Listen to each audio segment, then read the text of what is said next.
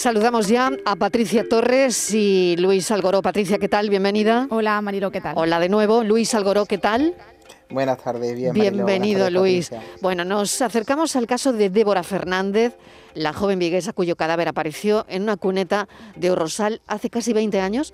La Audiencia Provincial de Pontevedra ha citado a declarar en calidad de investigado al que fuera pareja de la joven y lo cuenta además el principal sospechoso de su desaparición y muerte, Patricia. Sí, el caso de Débora Fernández es uno de los grandes crímenes sin resolver de la historia de España. La tarde del 30 de abril del año 2002, la joven de 22 años salió a caminar por la zona de Samil. Volvía a su casa cuando se le pierde su pista. Once días más tarde, el cadáver de Débora fue hallado desnudo, lavado y sin signo de violencia en una cuneta de Orrosal, a 40 kilómetros de Vigo. El cuerpo estaba colocado con una escenificación y pruebas falsas para despistar a la policía. Durante mucho tiempo la Fiscalía no descartó la muerte súbita como causa del fallecimiento de Débora. Tras la exhumación del cadáver, la familia tiene claro que el fallecimiento se produjo por asfixia eh, por, por sofocación. Aunque la causa judicial se cerró en el año 2010, la familia de Débora nunca ha tirado la toalla y consiguió que el caso se reabriese a finales del año 2019. El exnovio de la joven ha estado en el punto de mira de la familia y también de la policía. Ahora el juzgado de instrucción de Tui, que lleva la causa del caso de Débora, ha citado a declarar en calidad de investigado al que fue la pareja de la joven. Esta citación, como investigado del exnovio, suspende el cómputo de la prescripción del delito para el que solo faltaba un par de meses. La familia de Débora nunca ha cejado en su empeño, Mariló, de buscar al culpable de su muerte y sigue luchando por hacer justicia.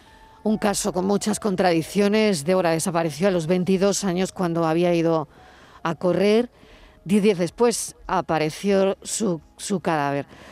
Rosa es la hermana de Débora. Rosa, bienvenida. Gracias por atender nuestra llamada. Hola, buenas tardes. ¿Cómo estás? y me imagino que reconforta algo saber que se va a abrir el caso, ¿no? Bueno, la reapertura, efectivamente, como bien comentaba tu compañera, la conseguimos en el 2019, después de que mi familia y yo eh, hiciésemos de investigadores y encontrásemos nuevos datos para aportar a la investigación. A raíz de ahí, pues efectivamente, la Unidad Central de Homicidios hizo cargo de la investigación y, en todo caso, tanto la investigación del 2019 como la del 2010 apuntan hacia una línea clara. Lo sorprendente de todo esto es que, siendo el principal investigado desde el día uno, a día de hoy no haya sido llamado a declarar, no juzgado a declarar, ¿no? Entonces, bueno, pues efectivamente reconforta porque nosotros lo que queremos es agotar cualquier posibilidad que nos ayude a arrojar luz y, desde luego pues es un gran, un gran avance, aunque veremos qué ocurre.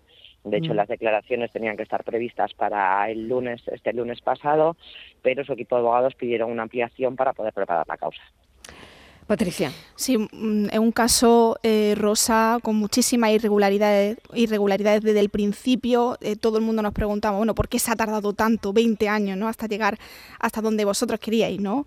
Eh, la policía le había tomado declaración a la expareja de, de tu hermana, al menos en seis ocasiones, con constantes contradicciones, y al principio él niega que mm, haber tenido algún contacto con ella el día que, desaparece, sin embargo, luego llega a afirmar que efectivamente la llamó por teléfono y lo que más me sorprende es que en el año 2006 llegó incluso a reconocer que había eh, faltado a la verdad en sus anteriores versiones por miedo a que estos hechos le pudiese incriminar de alguna manera. Y no es hasta ahora, 20 años después, cuando ya el tiempo de descuento está ahí, ¿no? Eh, porque en, el mes de abril, si no me equivoco, prescribía el delito, ¿no, Rosa? Efectivamente, el día 30 de abril se cumplirían 20 años, con lo cual cualquier posible solución eh, para buscar justicia se acababa el hecho de que haya un imputado paraliza esos plazos y nos permiten que parte de esas diligencias aprobadas tanto por juez de TUI como eh, por la Policía Nacional eh, lleguen a tiempo, porque hasta hace relativamente poco eh, todavía estamos pendientes de los resultados de la exhumación que se hizo el 18 de mayo. Digamos que todavía hay muchas cosas encima de la mesa que no iban a llegar en plazo y, iban a impedir que se pudiese saber la verdad. Sí, porque el aspecto importante de la exhumación que tuvo lugar en, en el año 2019 2019, con un informe pericial eh, que realizó dos eh, criminólogos, Carmen Balfagón y Ramón Chipirras, en el que se centró en ese aspecto importantísimo y que en su momento no se realizó, y es la inspección de las uñas. Realmente no, es, no fue así. digamos, la, tanto eh, Balfagón como Chipirras entraron posterior a la exhumación. Digamos, el que aportó luz en que la investigación de mm, de esa sala forencia no estaba correcta fue Oscar Tarruella, que fue los investigadores que hemos contratado. Y ese análisis de la uña fue, mm, vamos, ahí eh, se ha intentado mm, buscar ¿no? esa aparición de pelos y fibras que, que podrían ayudar a resolver el caso. Bueno, digamos que mm, esta exhumación, a pesar de que ha sido un proceso súper arduo para la familia, como os podéis imaginar, eh, ha traído muchas conclusiones.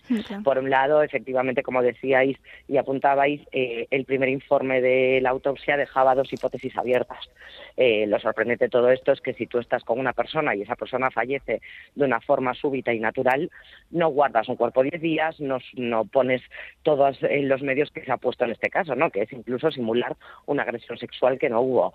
Hmm. Para mi gusto, eh, lo más importante es que se ha demostrado que eh, las primeras periciales en esa autopsia no se hicieron correctamente, si no, no aprueban una exhumación 19 años más tarde, con resultados positivos. Hmm. Tanto en las uñas de hmm. Débora aparecen pelos como fibras. Entonces, si 19 años más tarde se encontraron esos pelos y esas fibras, ¿qué podríamos haber encontrado si hubiese sido en su momento? ¿no? Y luego, por otro lado, a la que a mí es una de las cosas que más me chirría y que más me duele como familia, es que durante 18 años la policía siempre dio a entender que mi hermana no tenía signos de agresividad, que ya nos había defendido, que poco menos que fue una muerte dulce.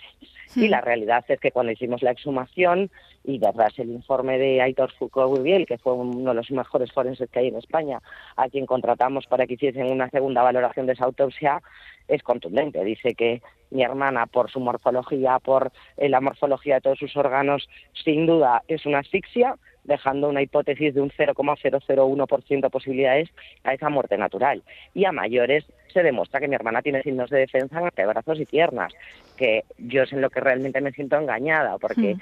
si a mí hace 18 años me hacen ver que mi hermana tiene signos de defensa, eh, pues mm, más si cabe lo hubiésemos luchado antes eh, con el AINCO que lo estamos haciendo ahora, ¿no? Eh, al final, pues indiscutiblemente tuvo que pasar un proceso hasta que la familia nos sentimos con fuerzas para pelear todo esto, porque en primera instancia obviamente delegas en los profesionales que intervienen, pero vamos, desde aquí insto a todas las familias a que mm, pongan sus propios medios porque mm, la policía en aquella época pues había medios insuficientes, la investigación ha evolucionado un montón y a mayores están, están sobresaturados de trabajo que por mucho que dependamos de la unidad, de homicidios central de Madrid, el hecho de no tener equipos en cada comunidad que, ayuden a arrojar luz a este tipo de casos, eh, pues supone que se sigan acumulando en el juzgado, que es lo que pasa a día de hoy.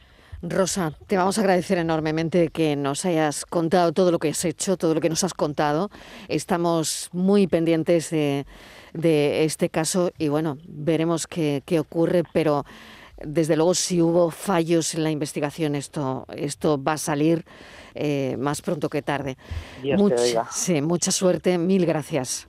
Muchísimas gracias a vosotros. Un, abrazo, Rosa. Y quiero recordar, el domingo 6 de marzo tiene lugar la segunda carrera ciudadana por las personas desaparecidas. Luis, esto es importante.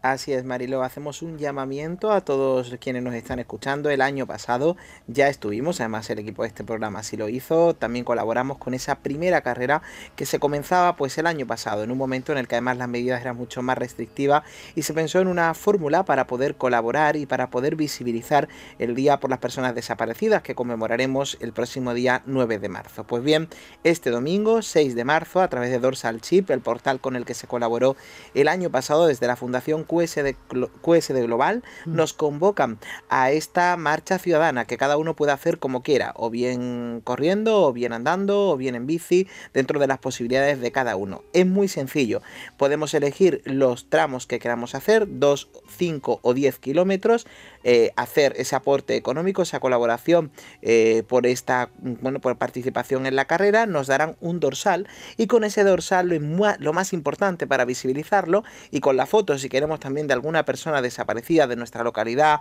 de nuestra ciudad o con la que tengamos quizás una especial sensibilidad y como no la de las familias que también van a estar en esa carrera, subirlo a las redes sociales con ese yo corro por los desaparecidos, ¿no? Ese hashtag.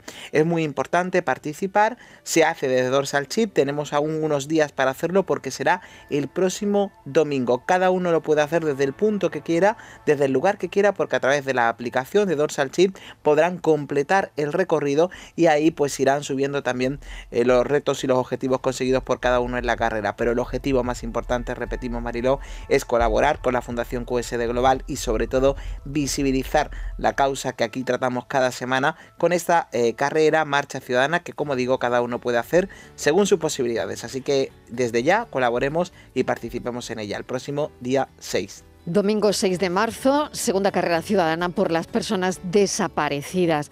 Y será una semana importante también, Patri, para el equipo de este programa porque, mm, bueno, pues está ahí una fecha señalada eh, para las personas desaparecidas. Sí, además, eh, bueno, el día 4 se celebra esos premios en, el Senado, en Madrid. Ahí se reunirán todos los eh, familiares de personas desaparecidas al frente con la Fundación QSD Global y luego pues cerrará, cerrará ese marco de, conmemoración del Día de las Personas Desaparecidas que se celebra el día 9 de marzo, Marilo. Así que estaremos muy, muy, muy pendientes de, todas las actividades que se van a realizar durante esos días. Y en directo también. Claro que sí, estaremos.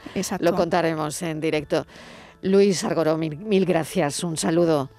Y Patricia Torres, gracias también. A ti un beso. Hasta ahora, adiós.